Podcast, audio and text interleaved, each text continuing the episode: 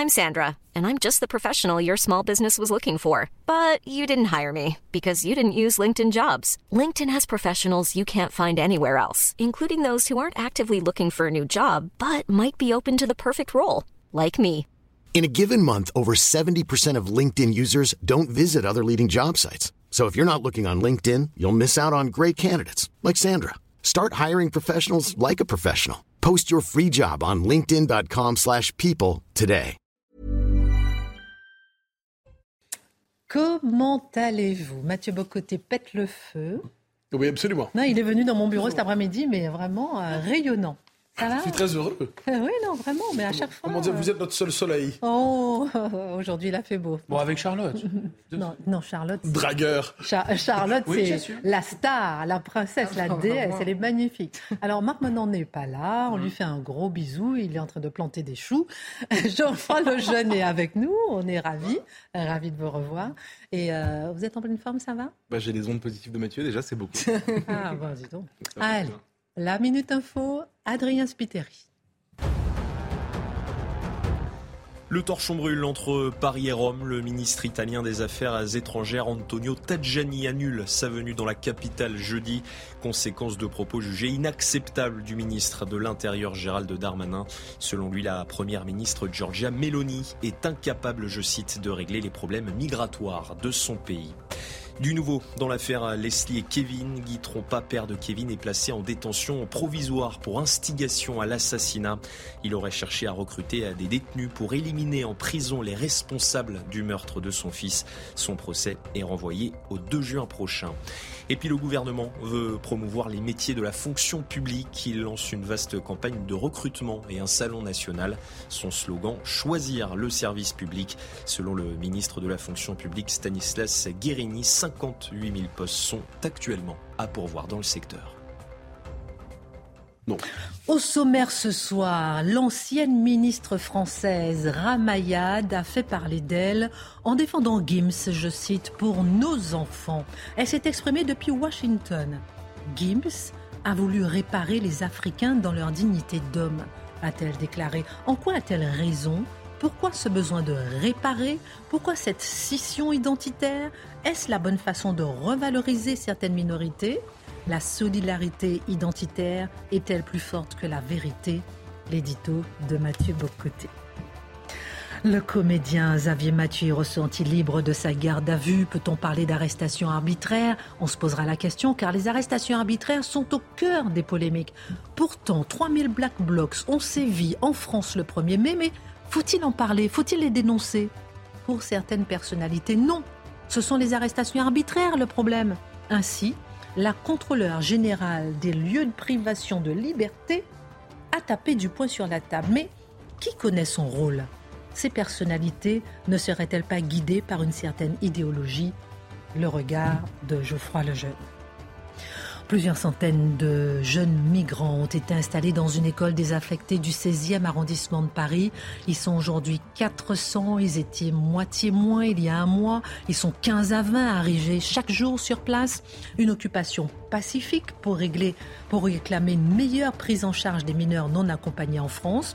Ils sont encouragés par plusieurs associations qui réclament notamment le même traitement que pour les Ukrainiens. Que se passe-t-il concrètement et silencieusement? Dans cette école désaffectée des beaux quartiers de Paris Le décryptage de Charlotte Dornelas. À dix jours de l'élection présidentielle en Turquie, plusieurs hebdomadaires en France font leur une sur Recep Erdogan. Sur le terrain, une procédure de suspension de trois mosquées belges aurait été ouverte cette semaine pour ingérence étrangère de la part de la Turquie. Le président turc ne joue-t-il pas gros dans cette élection? Et n'essaie-t-il pas comme jamais de manipuler sa diaspora en Europe En France?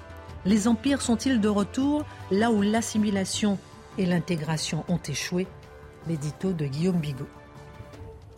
Et puis à l'heure où la crise diplomatique sévit entre la France et l'Italie, regardez cette couverture choc en Italie, l'Italie sans Italiens.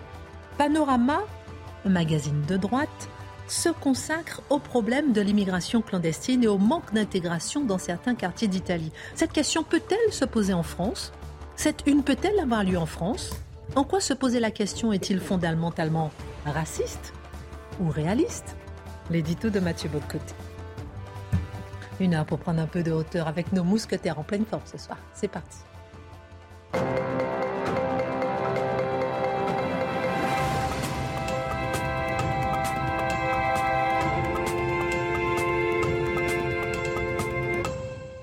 Allez, c'est parti. Direction Washington. Ramayad de Washington a décidé de se porter à la défense de Gims, qui voulait nous révéler il y a quelques semaines, souvenez-vous, que les Égyptiens étaient à l'origine de l'électricité et que l'Afrique était, depuis ses origines, Wakanda, qu'il faudrait enfin reconnaître comme tel. Dans une vidéo, Ramayad explique ainsi que Gims n'avait peut-être pas aussi tort qu'on ne l'a cru. La solidarité identitaire, Mathieu Bocoté, est-elle plus forte que la vérité? Ben, C'est ce que nous dit Ramayad elle-même. Elle s'en confesse, et je reviendrai avec les propos exacts qui sont les siens. Alors, c'est intéressant. Elle nous avait manqué, Henri Ramayad. On se souvient de sa dernière intervention essentielle qui témoignait de la vigueur et de la, pénétration de ses analyses. C'était en novembre 2021, lorsqu'elle était revenue dans le cadre d'un grand entretien dans l'Express, dont on avait parlé face à l'info, où elle nous avait dit le wokisme, et c'est formidable, je, je confesse ma conversion au wokisme, c'est un noble combat de justice et de revendication d'égalité dont devrait s'enorgueillir la patrie des droits de l'homme. On se souvient qu'à ce moment, Ramayad, en pleine conversion wokiste, disait la présence de la statue de Colbert est une microagression permanente. Elle passe devant la statue, elle souffre. Euh, et je note aussi euh, qu'elle disait que faire tomber les statues, ce n'était pas détruire l'histoire, c'était restaurer l'histoire en faisant tomber les bourreaux. Ça, c'était sa dernière intervention. Alors, il nous manquait, on voulait la suite. Eh bien, la suite, nous avons. Euh, elle se fait historienne désormais. Euh, donc la vidéo à laquelle vous faites référence, elle précise tout de suite, hein, parce qu'il faut quand même préciser le contexte. Elle dit de Washington, cette semaine, je ne vous livrerai pas mes analyses de géopolitique. Ah ben, malheur à nous. Dieu, elles doivent être essentielles, les analyses géopolitiques de Ramayad. C'est formidable, c'est comme moi qui vous donne des conseils de couture. Mais quoi qu'il en soit, euh, ça va un peu plus loin. Et elle se porte à la défense de euh, de Jim, de Gims, Jim, maître Jim, fait lui. Gims. Gims, disons.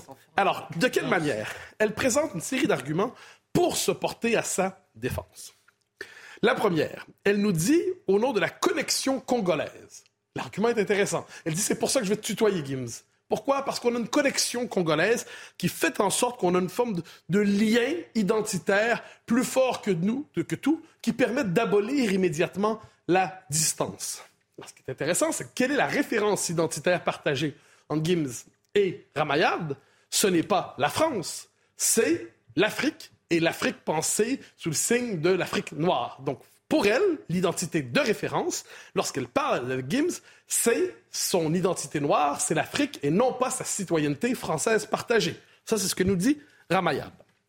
Elle nous dit, bon, Gims a été un peu trop loin, j'en conviens, sur la question de l'électricité. Effectivement, les pyramides n'étaient pas l'ancêtre d'EDF. D'accord. mais, mais est-ce qu'il ne voulait pas... Est-ce qu'il n'y avait pas un peu de vrai dans ce qu'il a dit, néanmoins?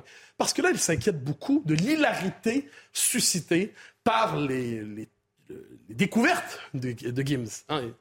Il dit, qu'est-ce qu'il y avait derrière cette hilarité?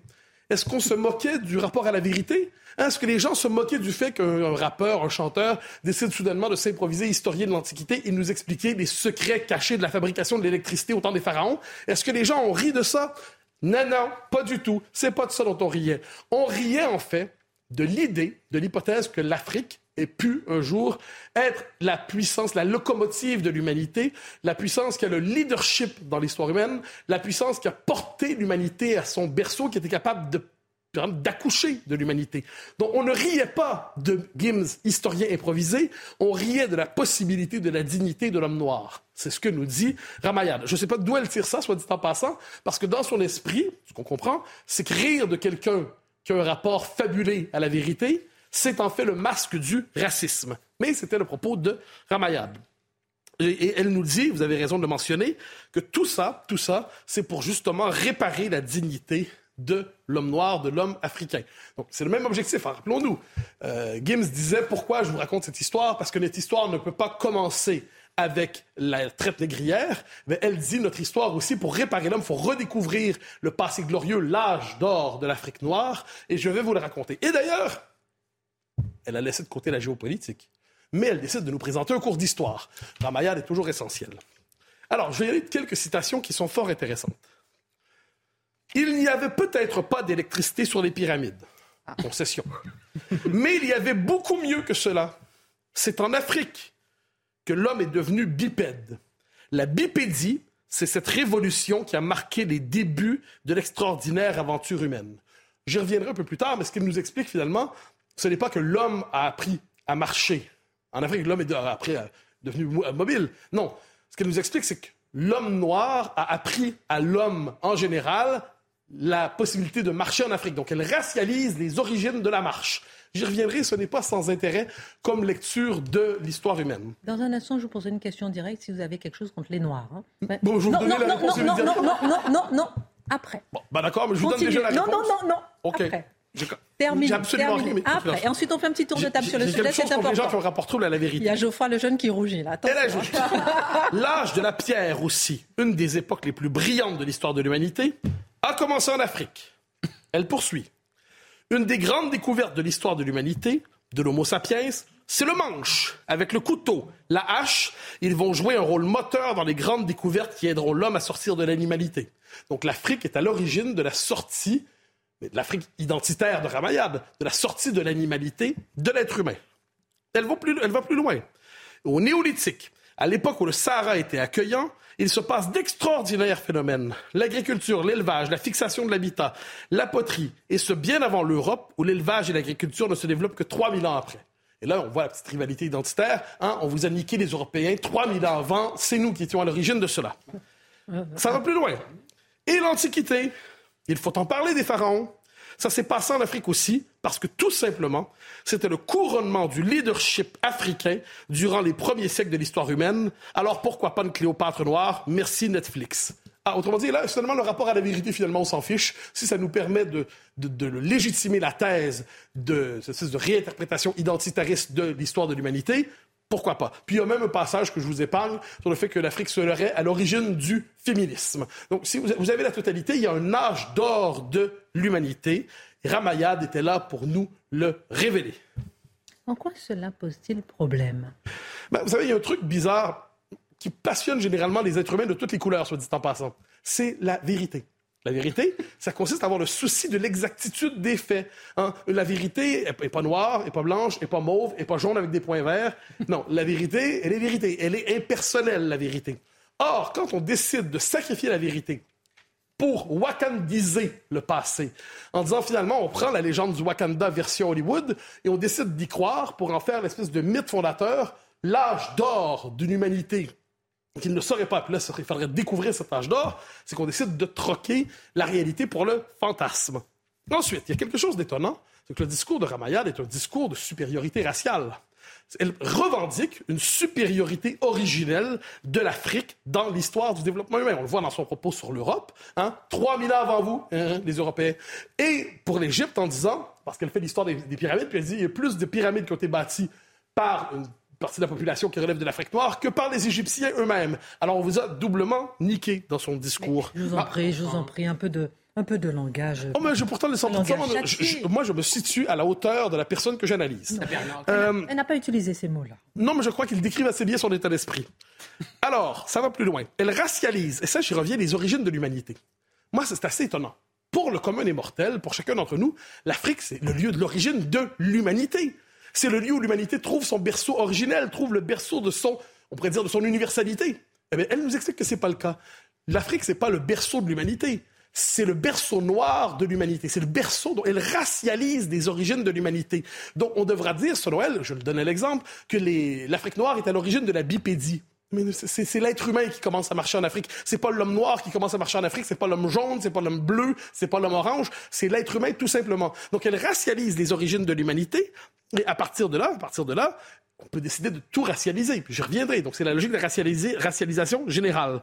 Euh, et en dernière instance, ben, qu'est-ce qu'on voit dans ce discours? Parce que je, je dois accélérer. C'est tout simplement, c'est un discours tout simplement racialiste. C'est-à-dire, pour être capable de redonner sa fierté, croit-elle, réparer la dignité des Africains, il faut basculer dans un discours racialiste. Nos sociétés, je le redis, qui s'enorgueillissaient d'avoir relativisé la race, de l'avoir dépolitisée, de considérer que les êtres humains se définissaient par la culture et non pas par la couleur de peau, Ramayad se fait un devoir de nous y ramener. Dernière question. Euh, je devine que si Ramayad revendique sa conscience raciale, euh, d'autres feront de même Eh bien, c'est le, le principal problème. Si Ramayad, qui est une citoyenne française, décide de se définir d'abord par son africanité, par sa couleur de peau, et non pas par la chance immense qu'elle a de vivre dans un pays euh, qu'est la France, enfin, elle n'y vit plus d'ailleurs, mais d'appartenir politiquement à un pays, à une civilisation qu'est la France, eh bien, elle nous dit finalement, choisissez, vous tous, ne vous définissez plus par votre culture, ne vous définissez plus par votre langue, ne vous définissez plus par votre pays, par votre appartenance, définissez-vous par votre couleur de peau. Donc la suite, les, Noirs auraient inventé la bipédie, d'accord. Donc que vont dire les Blancs, que vont dire les Amérindiens, que vont dire les Asiatiques, que vont dire les... Et là, faites la longue liste. Donc il va y avoir une forme de labellisation raciale des progrès de l'humanité. Ça, ça nous appartient, ça, ça vous appartient. Donc l'humanité est labellisée sur le mode racial. Alors j'aurais une toute conclusion toute simple. Ramayad, je ne sais pas si, je sais qu'elle est noire, elle le dit, c'est très bien, c'est visible. Euh, je me en je me contrefiche. Mais ce que je, ce que je constate, c'est que Ramayad, aujourd'hui, bien avant d'être noire ou blanche, elle est surtout américaine. Et elle voit le monde comme une américaine et elle veut américaniser la France. Avant de faire un petit tour de table très rapide sur la question, vous voulez répondre à ma question Qu'est-ce que vous avez contre les Noirs ou avez-vous quelque chose contre les Noirs Mais alors, je vous répondrai. Je, je, dis ça parce que les gens peuvent se poser la question. Bah, je ne sais pas quels gens pourraient se poser cette question. Honnêtement, je ne sais pas. Je comprends la question rhétorique, mais franchement, j'ai une indifférence absolue à la couleur de peau des gens. Moi, je, suis de la, je, je crois vraiment, c'est très bizarre, à l'existence des nations, des peuples, des cultures. Je pense que c'est le génie d'un peuple. On peut, adopter, on peut appartenir à un peuple, au-delà de la couleur de peau. Mais cette espèce d'obsession raciale qui consiste à définir les gens d'abord par leur couleur de peau, j'y vois une régression civilisationnelle, une régression anthropologique terrible. Alors franchement, moi, les obsédés de la race, peu importe la couleur de peau, m'exaspèrent. Noir, blanc, mauve, jaune, je l'ai dit, bleu avec des points verts, je m'en contrefiche. Les obsédés de la race nous paralysent. Pardonnez-moi. Je vous en prie, parce qu'on peut, il, peut faire une heure là-dessus. Euh, Geoffroy Lejeune, est-ce que selon vous, les Noirs, parce que derrière cette, polémique, euh, les Noirs, selon ce que dit Ramayad, ont besoin d'être revalorisés? Est-ce qu'ils ont réellement besoin d'être revalorisés? Euh, alors déjà, moi non plus, j'ai rien contre les Noirs, puisque vous m'avez pas posé la question. Mais non, je ne l'ai pas posé. J'ai quelque chose contre la bêtise. Et euh, est-ce qu'ils ont besoin d'être valorisés J'en sais rien. Il faudrait leur poser la question. Je pense honnêtement que c'est l'obsession d'une minorité d'élite. Parce que euh, Mathieu a raison. En fait, elle est américaine. Elle adopte la vision américaine du sujet. Rappelons Ramayad, qui a manifestement un besoin d'affirmer son identité. Elle était, avant d'être nommée ministre, elle était administratrice au Sénat. C'est un poste super.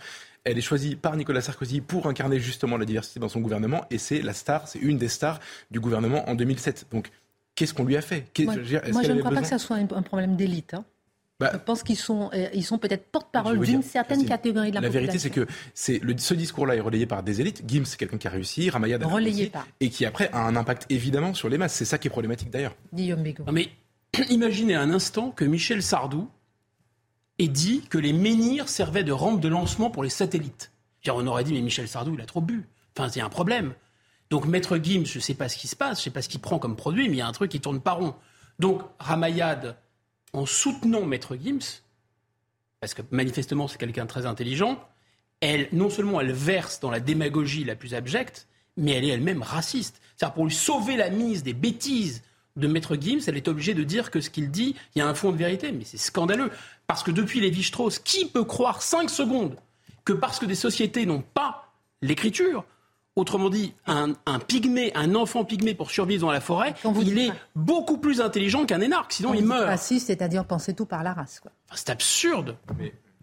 Charlotte. Non, mais même plus loin, c'est-à-dire que moi, la question que vous avez posée à Mathieu, je la poserai à Ramayad. C'est-à-dire, en effet, en reprenant cet exemple-là, n'importe qui en face de moi m'explique que l'électricité, euh, en fait, on pouvait trouver les traces en haut des pyramides, j'éclate de rire. Et elle nous dit, avant de rire à quelque chose qui vous fait rire, qui choque votre raison, puisque c'est ça qui nous fait rire, regardez quand même la couleur de peau. Si les noirs, vous ne pouvez pas rire. Alors, Charlotte, je repose la question aussi que j'ai posée tout à l'heure très rapidement. Est-ce que derrière tout ça, la communauté noire, on sait très bien qu'on ne défend pas le communautarisme, n'est pas en quête de visibilité, de valorisation ou de revalorisation. Mais, mais là où vous avez raison, c'est que initialement, initialement, quand euh, les, les, autorités politiques, on va dire l'idéologie, a voulu remplacer l'assimilation par le discours sur les minorités visibles, eh ben, ils se sont plantés à ce moment-là. Parce que si vous expliquez aux gens qu'ils doivent être fiers de leur couleur de peau à la base au moment où ils arrivent en France,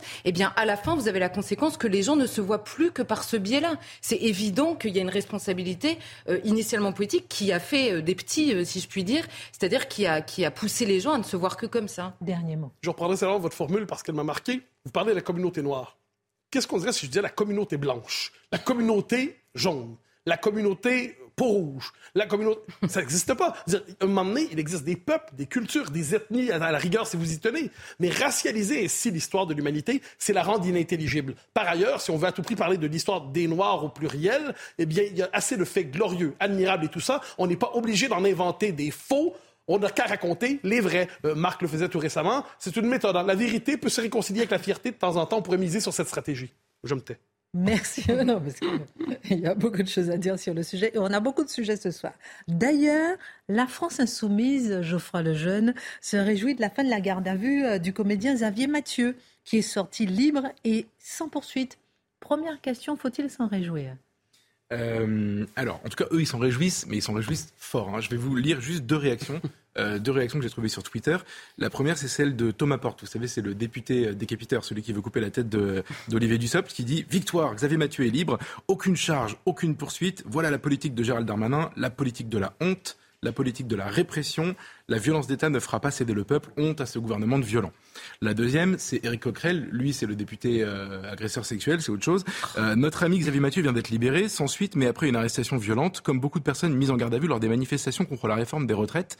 Ces pratiques sont de graves dérives pour nos libertés. J'ai choisi ces deux-là parce que c'est très symptomatique de ce qui se passe depuis le 1er mai, depuis lundi, euh, dans le récit médiatique qui, euh, qui, qui, raconte ce qui s'est passé dans cette journée. On a vu les mêmes images, on a vu les mêmes choses, et la France insoumise, mais la France insoumise n'est pas seule dans cette opération, euh, a, réussi à lancer cette séquence médiatique, vous savez, où vous pensez qu'en fait la police, de manière parfaitement arbitraire, a arrêté des gens qui avaient rien demandé, qui étaient venus manifester gentiment euh, contre la réforme des retraites, euh, qu'ils ont été euh, d'ailleurs gazés indûment, gazés, le terme a été employé par Jean-Luc Mélenchon, ou frappés alors qu'ils n'avaient rien fait. Voilà le récit médiatique qui est en train de s'installer. Pour parler comme Mathieu, Mathieu le ferait, il le fait tous les jours.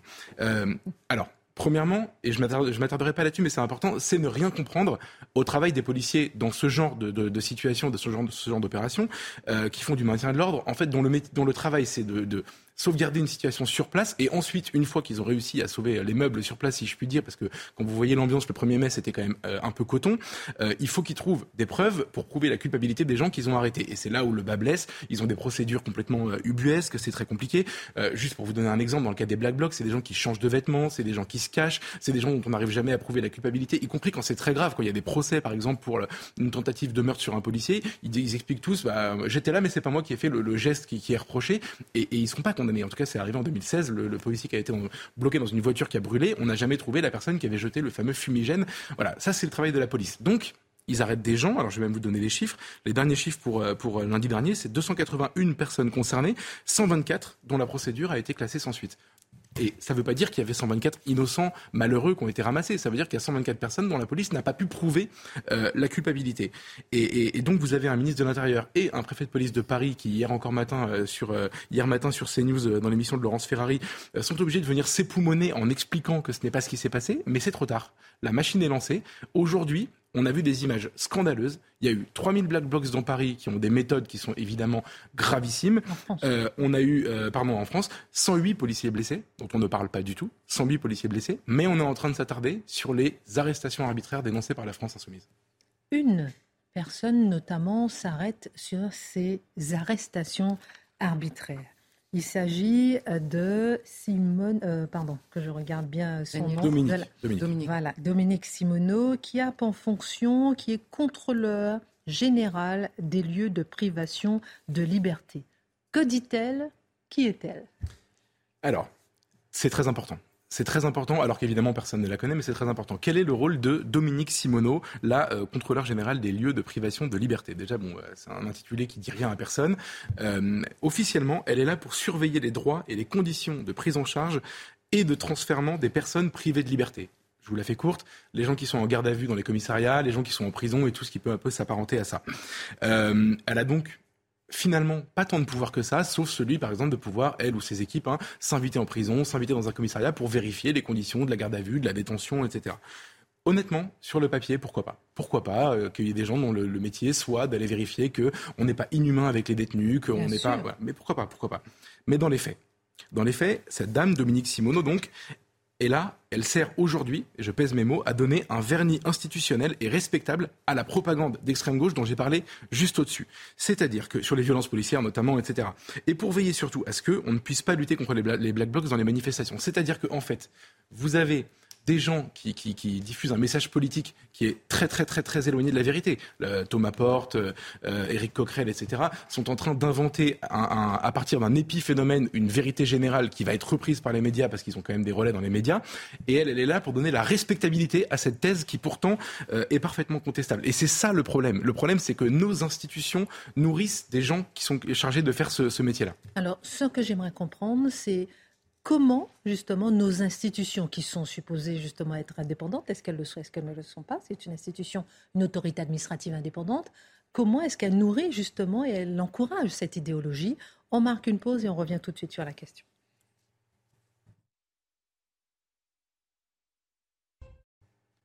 Revenons à Dominique Simoneau. Rappelez-moi son titre, rappelez-moi son rôle en deux mots, et surtout, est-ce que c'est une idéologue puisqu'elle est contre les arrestations arbitraires Alors, elle est contrôleur général des lieux de privation de liberté. Titre un peu ronflant pour expliquer qu'elle est là pour faire la leçon au gouvernement. C'est ce qu'elle fait en ce moment, en tout cas, sur les arrestations arbitraires. Mais ce qui est important, c'est que c'est un titre qui en impose aussi. C'est un titre qui dit attention, c'est une autorité administrative indépendante, on touche pas forcément, euh, elle a forcément quelque chose à dire sur cette situation. Mais ce qu'on ne vous dira pas, c'est que c'est une parfaite idéologue aussi. Euh, je m'arrête quelques instants sur son profil. C'est une ancienne journaliste. Alors, où, où était-elle journaliste? Elle n'était pas journaliste au Figaro, elle n'était pas journaliste à CNews, je vous, je, je vous rassure, elle n'était non pas à Valeurs Actuelles non plus. Elle était journaliste à Libération. Ah à Libération et aussi au Canard enchaîné, évidemment, où elle traitait les questions de, euh, de justice, les, les, procès et compagnie. Ça donne une petite indication politique, mais ne soyons pas trop durs, mais une petite indication politique quand même sur sa, son profil idéologique. Elle a le droit. Hein. Sa nomination, ah, mais c'est pas interdit d'être journaliste à Libé. C'est juste qu'au moment où vous vous présentez comme indépendant et impartial, et surtout que vous avez un, pouvoir quasi normatif, en tout cas un pouvoir de, de, de guider le débat public, il faut dire d'où on parle. quoi. C'est la fameuse formule des trotskistes. Euh, en 2020, elle a été nommée en 2020, sa nomination a été applaudie par toute l'extrême gauche politico-médiatique. J'ai revu des, tweets à l'époque de, députés de la France insoumise qui étaient, de futurs députés de la France insoumise qui étaient extrêmement heureux. Les médias évidemment étaient très rassurés. Euh, il y avait même des artistes qui applaudissaient cette, décision. Elle a écrit plusieurs livres. Je vais vous citer deux livres parce que je suis un peu taquin aujourd'hui. L'immigration, une chance pour l'Europe avec un point d'interrogation pudique, mais, mais, mais quand même malgré tout la question est posée, ça c'est en 97, donc en plus elle est visionnaire. Euh, et puis un livre sur les prisons qui s'appelle Du droit à l'évasion. Ça vous pose un peu, voilà, oui, ça vous pose un peu le profil. Elle est aujourd'hui chargée de contrôler les conditions de détention euh, des détenus.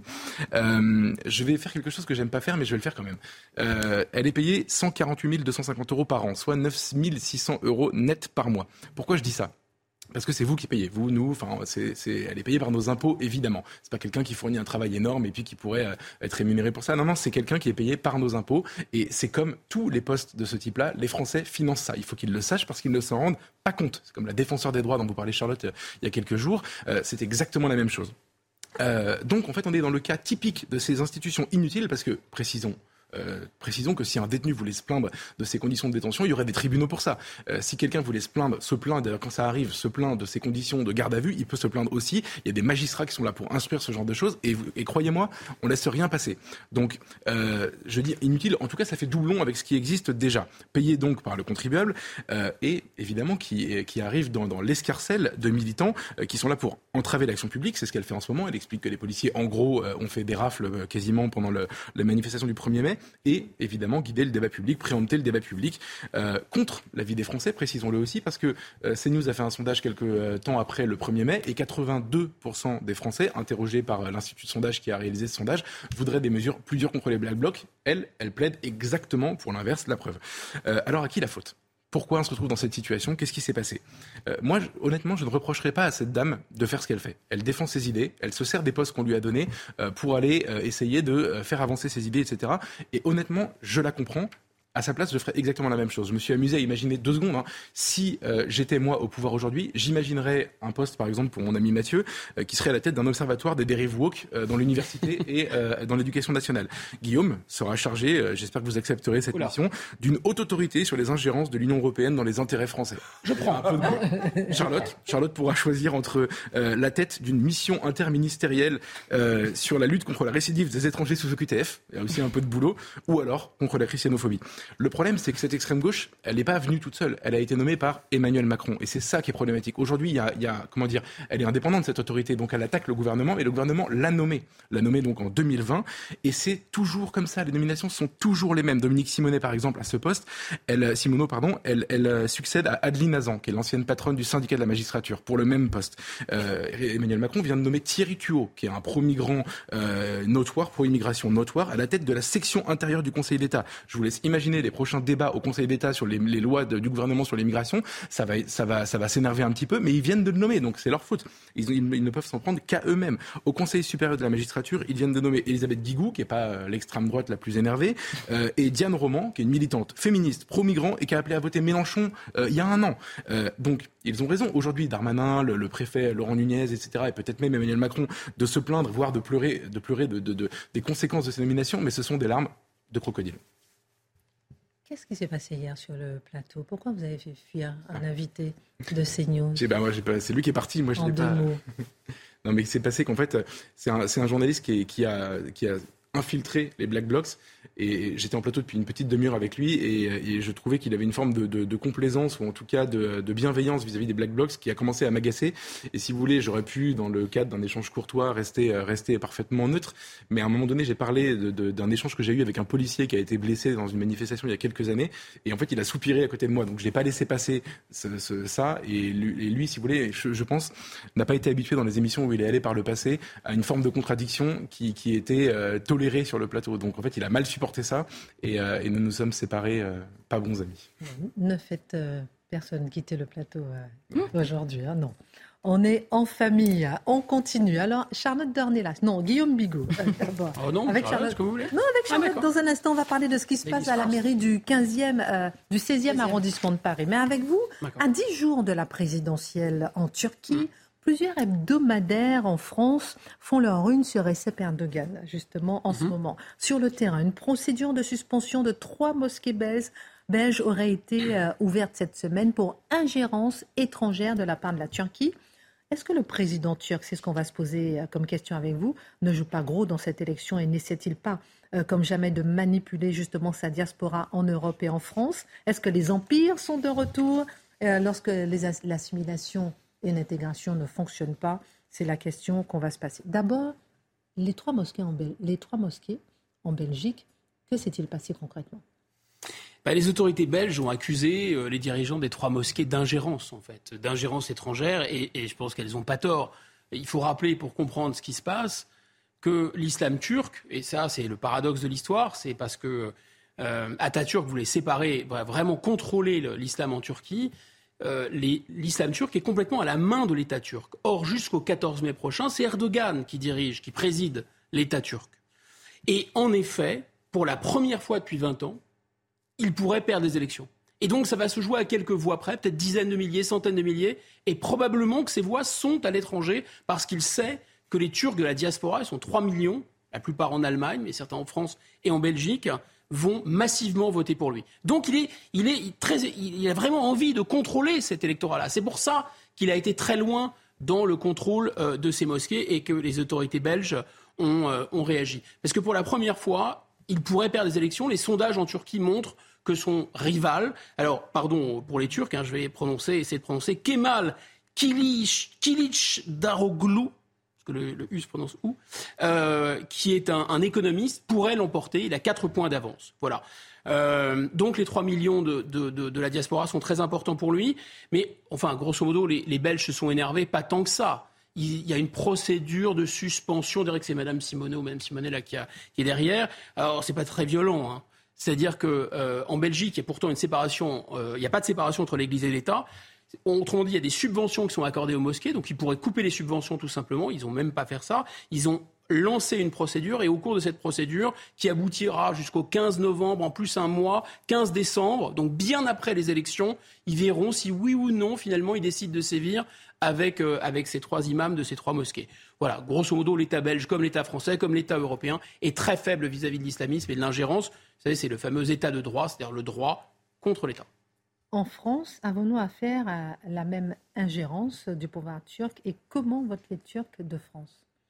Ah oui, rigoureusement la même. Hein. les, Turcs en France euh, fréquentent des mosquées qui sont à part, qui leur sont propres, et les imams sont envoyés par Ankara. Donc euh, c'est le même, euh, le même topo. L'ambassade turque cherche à contrôler ses ressortissants avec des associations comme le fameux Mili qui a déjà fait parler de lui, c'est-à-dire qui sont des associations en fait, très proches du, pouvoir d'Erdogan. Et il y a les 550 000 Turcs et binationaux en France, 300 000 votants. En 2018, 65% d'entre eux avaient voté pour Erdogan. Donc là, on peut imaginer qu'il va y avoir une écrasante majorité qui va voter à nouveau pour Erdogan. Euh, ça va se dérouler bientôt, quelques jours avant le scrutin du 14 mai en Turquie. Ça va être le 9 mai. Ça sera dépouillé en même temps. Et grosso modo, euh, ce qui est intéressant, c'est de voir que les Turcs de la diaspora votent davantage islamistes et conservateurs que les Turcs de Turquie. Voilà, c'est toujours euh, plus royaliste que le roi. Enfin, il n'y a pas que des Turcs, turcs si j'ose dire, en France. Il y a des Turcs kurdes et ceux-là, c'est une petite minorité, ils vont voter probablement pour le rival d'Erdogan, c'est même sûr, qui a passé un, accord avec euh, la minorité kurde en Turquie. Ce qui est intéressant aussi de noter, c'est que cette euh, minorité turque en France, elle a déjà fait parler d'elle parce qu'il y a eu euh, des batailles rangées avec les Kurdes, entre les Kurdes et les Turcs en France, mais aussi entre les Turcs euh, et les Arméniens. Il y a eu euh, du sang qui a coulé dans les rues en France. C'est euh, Pierre Brochon, l'ancien patron de la DGSE, qui a raison. L'immigration, c'est tellement une chance qu'elle exporte aussi souvent ses conflits ethniques et religieux. Il y a une spécificité, je pense qu'il faut s'arrêter un instant là-dessus, de la de l'immigration turque en France. Cette spécificité, c'est qu'il y a une très faible assimilation en fait. Il y a des données qui datent de 2017 du ministère de l'Intérieur. On voit par exemple une faible maîtrise de la langue française il n'y a que 57% des hommes turcs en France qui ont une bonne maîtrise du français et 31% seulement des femmes turques en France. Une endogamie, vous savez, c'est le fait de se marier ou pas à l'intérieur de son groupe ethnique. 80% des Turcs, mais aussi des immigrés turcs, donc des descendants de Turcs en France, épousent une Turque. Et ça monte jusqu'à 93% pour les femmes turques ou les immigrés turcs. C'est-à-dire qu'en fait, les Turcs se marient entre eux, ils ne veulent pas se marier à l'extérieur de leur communauté. Pourtant, l'exogamie est typiquement française. Et l'assimilation, alors même que cette assimilation des Turcs, elle est plus faible que celle d'autres immigrations en France, l'intégration économique et sociale des Turcs en France n'est pas si mauvaise que ça. Les Turcs sont, par exemple, en 2017 en tout cas, étaient 15% à être au chômage. Les Algériens, eux, étaient 18% à être au chômage en France. Les Tunisiens, 20% et les Africains 17%. Donc on voit que l'intégration économique n'est pas si mauvaise que ça. On voit d'ailleurs que 18% des hommes turcs accédaient à l'enseignement supérieur en France, contre 10% par exemple seulement euh, des descendants d'Algériens ou des Algériens en France. Donc vous voyez, il y a peut-être matière à, dissocier la question d'assimilation et la question d'intégration. Et tout se passe comme si en fait la diaspora turque appliquait les consignes euh, d'Erdogan. Erdogan avait dit lors d'un voyage en France en janvier 2018, intégrez-vous ne soyez pas timide. Prenez la nationalité française, mais surtout, surtout, ne vous assimilez pas. Il a dit d'ailleurs en Allemagne, en 2020, l'assimilation est un crime contre l'humanité. Qu'on n'ait simplement pas raccompagné à l'aéroport tout de suite ce monsieur, c'est assez incompréhensible. Mais enfin bon, ça s'appelle aujourd'hui euh, la République française, soumise à l'Union européenne, bien sûr. En France, on dit que pour être bien intégré, il faut être bien assimilé. La situation des Turcs de France ne remet-elle pas en cause cette idée?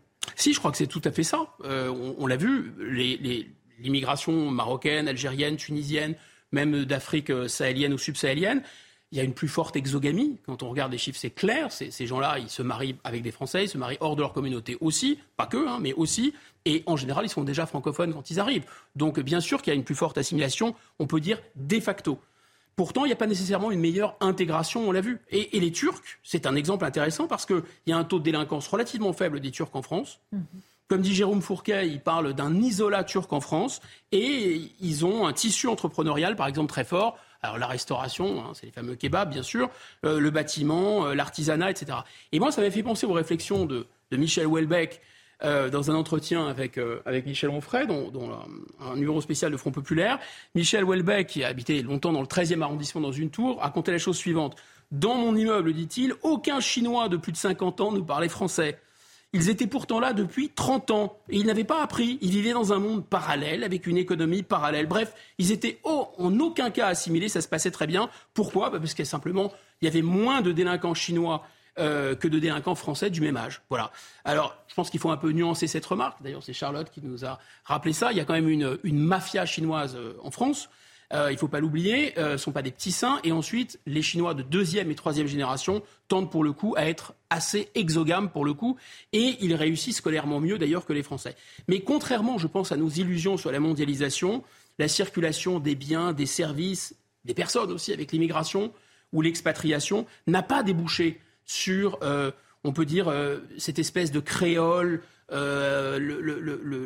quelqu'un qui aurait une mentalité cosmopolite, qui parlerait en anglais, euh, qui serait hyper tolérant, qui serait woke, une espèce de, clone hein, de, nos, dirigeants. Ça, ça n'existe pas. En fait, dans le monde d'aujourd'hui, comme on peut télétravailler sans aller au bureau, on peut aussi finalement être turc ou chinois euh, tout en étant en France. Il y a une déterritorialisation de l'appartenance à la nation et à la culture. Et je pense que ça aussi, ça nous invite à réfléchir à un autre paradigme, si j'ose dire. Intégration, assimilation, ce n'est pas nécessairement la même chose, mais on a tendance à opposer l'État-nation et la mondialisation. C'est pas sûr. C'est pas sûr. Peut-être qu'il y a aussi euh, des États-empires et la mondialisation. On voit bien que la Russie envahit l'Ukraine. On voit bien que la Chine, le Parlement chinois a voté pour s'approprier toute la mer de Chine euh, au mépris de toutes les lois internationales. Et on voit bien qu'Erdogan veut transformer les Turcs en porte-parole d'un islam turc. Donc peut-être que demain, ce ne sera pas la mondialisation contre l'État-nation, mais la mondialisation contre les États-empires. Merci pour votre regard. Dans un instant, si on a le temps, on fera un petit tour de table sur la crise diplomatique entre euh, Gérald Darmanin et Giorgia Meloni. Avant de parler de la une de Panorama, ce magazine italien, l'Italie sans italien. Ah, c'est intéressant d'en parler. C'est bien ça, hein? Oui, exactement. Après les pâtes carbonara. on en parle, oui, on en parle dans un instant. Mais on va faire un petit passage dans le 16e arrondissement de Paris. Des centaines de jeunes migrants sont installés dans une école désaffectée du 16e arrondissement du 16e arrondissement euh, de Paris. Ils sont aujourd'hui 400, ils étaient moitié moins il y a un mois. Et de nouveau arrivent chaque jour 15 à 20, quasiment euh, tous les jours. Que se passe-t-il concrètement dans cette école? Alors, en gros, ce sont des associations, parce qu'il y en a plusieurs, qui ont décidé il y a un mois d'investir cette école qu'ils avaient déjà investi il y a quelque temps avec des sans-abri, euh, avec ces mineurs isolés. Pourquoi je mets des guillemets? Parce que euh, les associations présentent à toute la presse qui relayent avec ces termes-là des mineurs isolés. Or, il se trouve qu'en tout cas, les 200 premiers qui sont arrivés, puisque depuis il en arrive chaque jour, ne sont pas des mineurs isolés. En tout cas, on ne peut pas le prouver dans la mesure où les autorités, à la fois départementales et la justice, en l'occurrence le parquet de Bobigny, les a déboutés de leur minorité. Euh, je cite, le tribunal de Bobigny les a estimés non mineurs au vu des dires non cohérents sur leur date de naissance, leur histoire de famille et des événements majeurs de leur pays. Vous savez que c'est au tribunal d'étudier la minorité ou au département euh, plutôt. Donc ils posent des questions. Et quand vous avez une histoire toute faite euh, qui est relayée euh, de personne en personne, ils finissent par se poser des questions parce que ces histoires sont parfois vendues par les passeurs avec le passage. Donc voilà pour le, profil qu'on a entre guillemets. par ailleurs, on a une belle banderole. C'est dommage, c'est dommage, Marc n'est pas là, mais on a une belle banderole sur l'école qui nous parle des mineurs.e.s et des adolescentes.e.s. Alors juste une petite parenthèse pour les associations en question. L'écriture inclusive qui ne supporte pas que le masculin devienne un genre neutre quand il y a des hommes et des femmes. Ce qui est sûr, c'est que la question ne se pose pas quand il n'y a que des hommes. Ah, là, on peut rester sur du masculin euh, sans euh, risquer euh, l'attaque sexiste. Et en l'occurrence, toutes les photos et les vidéos nous montrent que ce sont de jeunes hommes issus majoritairement du Sénégal et de la Côte d'Ivoire. Alors, la mairie a fait une demande d'expulsion en précisant que c'était pour obliger l'État à les reloger donc de l'école. Et les associations, elles, elles réclament évidemment le relogement, mais également le respect de leurs droits, nous disent-ils. Nous disent-elles. Oui, alors justement, que réclament aujourd'hui ces associations euh, pour les migrants qu'elles accompagnent ainsi? Alors, un, elle demande des structures adaptées et un droit à l'hébergement. Mais alors, la question qui se pose, évidemment, c'est droit à l'hébergement en vertu de quoi exactement? Évidemment que tout le monde peut être touché par les histoires individuelles de ces jeunes, euh, plus ou moins jeunes, mais peu importe, euh, qui quittent leur pays et qui viennent tenter leur chance, puisque c'est comme ça qu'ils le présentent, en France. Individuellement, c'est pas la question. Mais le droit à l'hébergement découle, en l'occurrence en France, de quelqu'un qui est reconnu comme ayant un droit à l'hébergement en France. Et c'est un droit qui est systématique quand vous êtes mineur. Donc là, les associations nous expliquent que peu importe la décision qui a été prise, de toute façon, c'est un droit universel pour quiconque entre sur le territoire français. Au moins, ils sont, ils sont, ils sont clairs. Hein. Là, on peut pas, euh, on peut pas leur reprocher ça. Le problème, c'est que le nombre de mineurs isolés reconnus comme tels par les départements de la justice a explosé ces dernières années, que le nombre de déboutés de la minorité a lui aussi explosé, puisque vous savez, on en parle souvent. C'est devenu une véritable filière dont se servent euh, les passeurs. Donc, le nombre à la fois de mineurs et de déboutés de la minorité a explosé et le nombre d'hébergements d'urgence ne cesse d'augmenter. Donc il y a un moment, on a envie de dire à ces associations, on s'arrête quand exactement? C'est-à-dire que si les gens qui sont déboutés doivent avoir les mêmes droits euh, devant l'État français que les autres, ça devient absolument ingérable. La deuxième chose qu'ils demandent, alors ça, ils demandent une présomption de minorité. C'est-à-dire que les personnes doivent être considérées, parce que là, en l'occurrence, ils ont été déboutés, mais ils ont encore des recours possibles. Les associations les aident dans les recours faire appel, quoi, en clair, de, de, leur, euh, de, leur, euh, de la décision du tribunal. Et donc, les associations les aident. Donc, ce sont des recours qui sont suspensifs. Ils sont encore là. Et les associations nous disent tant qu'on n'a pas atteint la fin de tous ces recours possibles, il faut une présomption de minorité. Alors vous savez, on a souvent parlé des mineurs et il se trouve qu'au moment où ils arrivent en France, avant que leur dossier soit examiné par euh, le département, par la justice, il y a une présomption de minorité au moment de rentrer sur le territoire parce que vous ne pouvez pas expulser tant que vous n'avez pas prouvé que la minorité n'était pas réelle. Or, ces associations nous disent elles veulent une présomption de minorité. En réalité, elle existe déjà factuellement pour rentrer en France. Elles veulent une présomption de minorité sur tous les droits qui sont liées à la minorité. C'est-à-dire, en clair, non mais il faut être clair, elles veulent encore consolider la filière d'immigration dont se servent déjà les passeurs, qui est celle de la minorité. Parce que les droits d'un mineur étranger en France, ce sont les mêmes qu'un mineur français.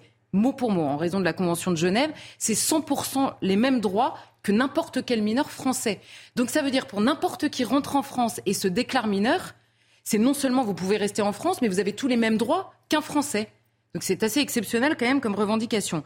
Et la troisième chose, alors là c'est un chargé de mission de Médecins du Monde qui examine donc euh, ces, ces, personnes dans l'école, qui nous dit euh, c'est quand même incroyable qu'on n'ait pas le même traitement que pour les Ukrainiens. Et là cette phrase m'a intéressée parce que c'est très clair, on l'avait déjà entendu dans la bouche de plusieurs. Là c'est très clair, on comprend instantanément que le, dévoiement du droit d'asile est un programme politique pour ces associations. Comment est-il possible de comparer? Sérieusement, je ne suis pas en train de dire que ces gens ont énormément de chance, qu'ils ont une vie facile. C'est pas du tout ça que je dis. Simplement, on est obligé pour avoir un droit d'asile sérieux pour les personnes qui en ont besoin, d'avoir du discernement. Or, comment est-il possible de comparer la situation de femmes et d'enfants qui fuient un pays en guerre, un pays limitrophe en guerre, donc qui a directement besoin des pays européens, puisque ce sont les pays qui sont à côté. Comment est-il possible de comparer cette situation avec des jeunes qui viennent du Sénégal ou de Côte d'Ivoire et dont les associations disent elles-mêmes qu'ils viennent tenter leur chance? Ça n'a absolument rien à voir, ça n'est pas la même immigration et il est, euh, en tout cas, ils nous disent très clairement que le droit d'asile doit concerner finalement qui veut et euh, doit être associé de tous les droits qui reviennent aux Français. Bon, c'est assez clair hein, comme programme politique. On a peu de temps, mais avant ma dernière question, une petite question subsidiaire. Vous dites que, vous dites que c'est euh, qui viennent effectivement demander exactement les mêmes droits que les Français. En quoi, en deux mots, c'est ennuyeux que tous les jeunes migrants, les jeunes mineurs isolés, demandent exactement les pas demandent les mêmes droits que les jeunes mineurs français. En fait, le problème, c'est l'adaptation à la réalité. C'est toujours notre question de l'état de droit. C'est-à-dire qu'initialement, on comprend très bien la Convention de jeunesse et vous avez un mineur tout seul qui vient de l'étranger, vous ne savez pas où sont ses parents, vous ne savez parfois pas de quel pays il vient, évidemment que vous le protégez parce que c'est un enfant.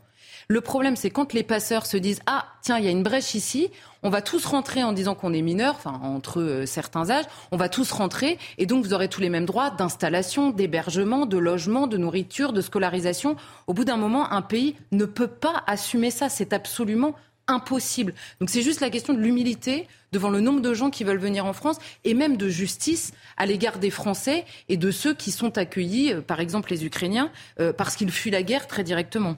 Alors la présidente de l'une de ces associations a précisé que ce n'était que quelques centaines de jeunes, en fait.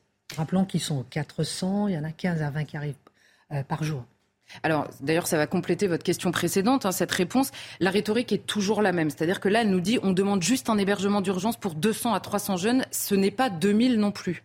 mais cette phrase est exceptionnelle. Vous vous souvenez, à l'Océan Viking, on nous avait dit 234 personnes, ça va. Et puis, euh, à Vintimille, on va nous dire c'est 312 personnes, ça va. Bon, bah, à force, ça fait beaucoup plus que 2000, hein, je précise à cette dame. Ça fait beaucoup plus que 2000. Les mineurs isolés, on en avait 4000 en 2010, reconnus. 4000 en 2010, 40 000 en 2018, enregistrés. Donc c'est une explosion. Euh, l'augmentation considérable des flux irréguliers en Europe, sans même parler des mineurs, on a vu une augmentation de 64% détectée par Frontex cette année. Ensuite, les places d'hébergement. Il y en a 30 000 qui sont créées depuis 2017, premier quinquennat d'Emmanuel Macron. Et les crédits de la mission immigration, asile et intégration ont progressé de 113 millions d'euros par rapport à 2022 pour atteindre 2 milliards d'euros. 2 milliards d'euros, c'est déjà le coût des mineurs isolés euh, du nombre qui a augmenté. Vous voyez, au bout d'un moment, il faut s'arrêter. Et par ailleurs, dernier chiffre que cette dame devrait accepter de regarder en face. Vous savez, le sondage, on l'avait d'ailleurs commenté sur la jeunesse africaine, qui précisait cette année que 52% des jeunes Africains de 18 à 24 ans projetaient d'émigrer dans un, avenir proche parce qu'ils n'imaginaient pas leur avenir en, Afrique et qu'ils voulaient immigrer. 52%, c'est impossible. On ne pourra pas euh, accueillir tout le monde. Donc les associations le disent elles-mêmes. Ils ont quitté leur pays des rêves plein la tête et aujourd'hui ils sont déçus en arrivant en France. C'est peut-être ce message-là qu'il faudrait faire passer jusque dans les pays d'origine. Certains autres pays l'ont fait et ça tarit euh, les flux. Merci euh, beaucoup, Charlotte, euh, pour euh, votre regard. en attendant, peut-être, qui est-ce qui veut réagir sur cette, avant de vous donner la parole sur cette crise diplomatique, toujours pour continuer sur ce problème, hein, qui est un problème vraiment européen. La crise diplomatique, peut-être vous, Guillaume Bigot, la crise diplomatique entre Gérald Darmanin et Giorgia Meloni en Italie. et Gérald Darmanin qui juge l'Italie de Giorgia Meloni incapable de régler le problème migratoire. C'est stupéfiant c'est stupéfiant d'ailleurs comment euh, ce personnage continue à parler comme ça sans être arrêté après le Stade de France, après les pantalonnades de, l'Ocean Viking. Enfin, je comprends que Mme Mélanie euh, fasse du vélo d'appartement, puisqu'en fait, euh, c'est l'Union européenne qui gère le problème migratoire. Donc elle ne peut pas régler le problème migratoire. Mais enfin, quand on s'appelle M. Darmanin et qu'on fait venir l'équivalent de la ville de Nice tous les ans en France, on ne peut pas parler, non? Et puis Rome a réagi en disant que ces propos sont inacceptables. En plus, ça fait deux fois, parce qu'il y a eu déjà une crise diplomatique il y a quelques mois euh, pour des propos du même acabit. Moi, je suis comme Guillaume, je suis sidéré par la propension de Gérald Darmanin à donner des leçons. En gros, il l'accuse de ne pas savoir régler le problème de l'immigration, alors que son bilan à lui... Il n'a pas un échantillon sur lui, quoi. Mais non, mais c'est récent, c'est très récent. C'est euh, l'imam Iqiyoussen, il a fallu compter sur les Belges après son évasion, euh, et, voilà, et, il n'arrive pas à, à expulser 10 000 personnes à Mayotte. Enfin, c'est incroyable. Alors regardez cette une de l'hebdomadaire Panorama, euh, un des principaux hebdomadaires italiens. Il appartient, euh, comme euh, on dirait aux États-Unis, au mainstream culturel et médiatique, de droite, disons-le. Et il vient de choquer avec une couverture inimaginable en France. On s'y questionne sur l'avenir d'une Italie sans Italien, autrement dit, que deviendra l'Italie si le peuple italien n'est plus là? Shocking Non mais cette question, en tant que telle, convenons-en, devrait être absurde. C'est-à-dire l'Italie n'était pas un tracé arbitraire sur une carte, c'est un territoire traversé euh, par l'histoire, par une culture, par un peuple. Et il va de soi, j'y reviendrai, que si l'Italie était peuplée de Japonais, eh bien, ce serait plus l'Italie, ce serait une extension du Japon. Et si le Danemark était peuplé de Québécois, eh bien, ce serait une extension du Québec. Et là, je pourrais donner des exemples. Si la Guadeloupe était peuplée de Brésiliens, mais là, ce serait pas la Guadeloupe. Vous voyez la logique. La Guyane, c'est ça. Donc, multipliez les exemples. Mais là, le, simple fait de poser cette question aujourd'hui vous vaut immédiatement, et c'est la réaction d'une partie de la gauche qui se drape dans le mythe antifa en Italie, la réaction reverse, c'est Oh, c'est raciste, c'est du racisme. Comment osez-vous poser cette question?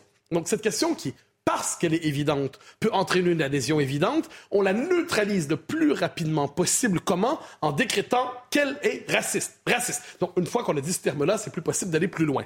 Comment se défend le magazine Panorama? Je cite. La couverture de Panorama en kiosque à partir d'aujourd'hui est consacrée au problème de l'immigration clandestine et au manque d'intégration difficile et avérée dans certains quartiers de Milan, Turin et d'autres grandes villes italiennes. Un voyage dans des situations objectivement difficiles, prouvées par des documents et des analyses policières, mais il y a ceux qui nous attaquent racistes. Honte à vous. Alors, c'est intéressant, les différents angles de critique.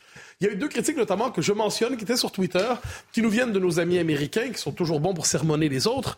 Euh, alors, notamment, il y a Alicia Pavia, de l'Atlantic Council, qui est, si je ne me trompe pas, c'est pas très loin du groupe pour lequel travaille Mme Yad, d'ailleurs. C'est juste, waouh, je suis sans voix. Il s'agit de la couverture de l'un des principaux magazines hebdomadaires italiens, qui se lit comme suit, une Italie sans italien. C'est trompeur et raciste. Je poursuis la, lecture du tweet un peu plus loin. Euh, ça, c'est pas mal. Dans ce document, le magazine soutient que des villes comme Milan et Rome sont sujettes à la dégradation et à la criminalité, en grande partie à cause de la communauté d'immigrants qui refusent de s'intégrer. Bien sûr, l'Italie ne joue aucun rôle dans tout cela, c'est juste une victime de la mafia nigériane. Donc, quand on est dans la logique de cette dame, ce qui se passe en Italie, c'est la mafia nigériane, c'est un effet de l'échec de l'intégration, c'est un effet du manque d'ouverture des Italiens par rapport aux populations qui s'installent en Italie sans nécessairement demander la permission, je me permets de le dire.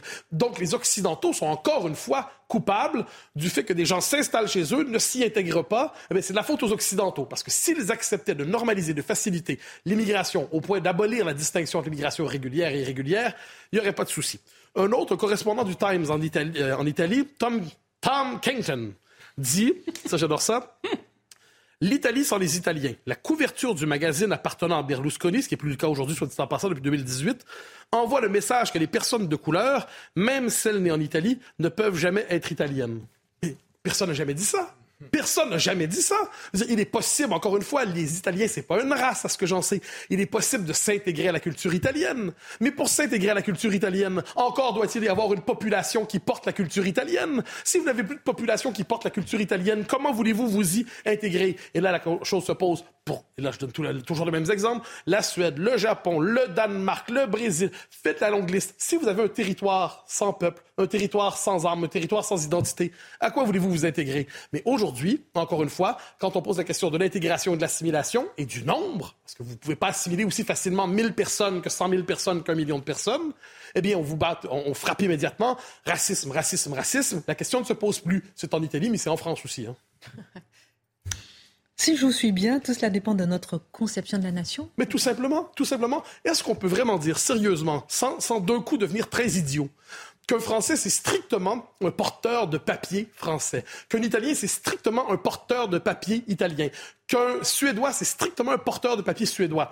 Ce texte, ce document administratif, là, ce document d'identité, c'est pas autoréférentiel. Ça réfère à quelque chose d'extérieur au bout de papier. Ça réfère à quelque chose qui s'appelle un peuple, une culture. Une nation, c'est pas un territoire désincarné, sans âme, sans culture, sans identité, sans langue. Si vous réduisez la nation à une pure, pure fiction administrative, mais vous n'avez plus de nation. Et là, qu'on soit obligé, encore une fois, je le redis, de devoir faire cette démonstration élémentaire que les peuples existent et que si un peuple n'existe plus, eh bien, le pays qui porte le nom de ce peuple ne veut plus rien dire, qu'on soit obligé de faire, de déployer des trésors de concepts pour être capable de nommer cette réalité, ça nous dit bien à quel point on vit dans un monde orwellien qui veut nous faire dire que 2 plus 2 égale 5.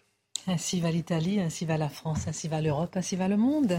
Euh, pour ceux qui m'ont menacé de mort et qui se réclament de Robespierre, vous pourrez regarder le grand destin de Robespierre dimanche 11h sur CNews avec Marc Menant spécial dédicace. Sinon, tout de suite, la Minute Info d'Augustin Donadieu et la place à Pascal Pro. À lundi. Mais quel titre milliards d'euros par an supplémentaires pour les lycées professionnels. Une annonce faite par le chef de l'État lors d'un déplacement en Charente-Maritime aujourd'hui. Objectif, aller vers 100% d'insertion professionnelle. Selon le président, investir dans ces établissements est une cause nationale. Le parquet national financier ouvre une information judiciaire concernant la gestion du fonds Marianne, en cause des soupçons de détournement de fonds publics. Lancé en 2021 par Marlène Schiappa, ce fonds avait pour objectif de lutter contre le séparatisme. Il, il avait fait l'objet de plusieurs signalements à la justice. Et à l'étranger, la télévision publique russe diffuse des images montrant Vladimir Poutine. On y voit le président russe lors d'une réunion de travail au Kremlin, au lendemain d'une attaque de drone ukrainien présumée. Washington et Kiev réfutent toujours être derrière cette attaque.